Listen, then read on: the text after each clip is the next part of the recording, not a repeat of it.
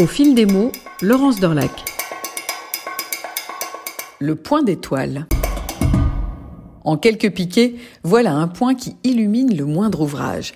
Avec l'emploi d'un fil métallisé, c'est encore plus fort. Faire un point d'étoile, ce n'est pas la croix et la bannière, même si justement c'est une question de croix, à poser successivement dans le bon ordre. Alors, je m'explique, attention au départ. Temps 1 sortir l'aiguiller et faire un point horizontal sur l'ouvrage, et puis réaliser en perpendiculaire un point vertical. Il faut que ces deux points soient de même longueur et donc se croisent en leur milieu. Temps 2.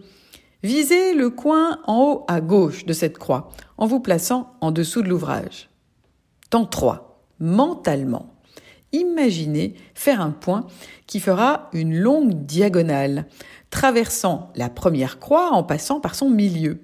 Cette diagonale doit être plus longue que la longueur des points déjà réalisés. Placez-vous donc en haut à son départ et hop, tracez votre diagonale, faites sortir votre aiguille. Arrêt sur image, que voit-on sur le tissu? Une croix réalisée par deux points. Dans son coin en haut à gauche, le fil et l'aiguille qui ressortent, prêts à partir en diagonale. Alors on continue?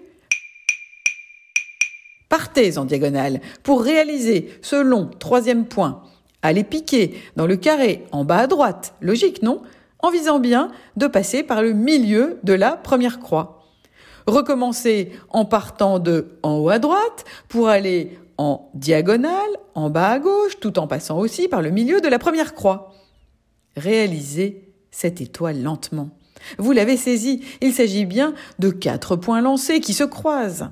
Si les points sont trop grands, il faudra poser un point d'attache au tissu au milieu de l'étoile. Pour un effet plus cosmique, vous pouvez jouer avec les tailles des points.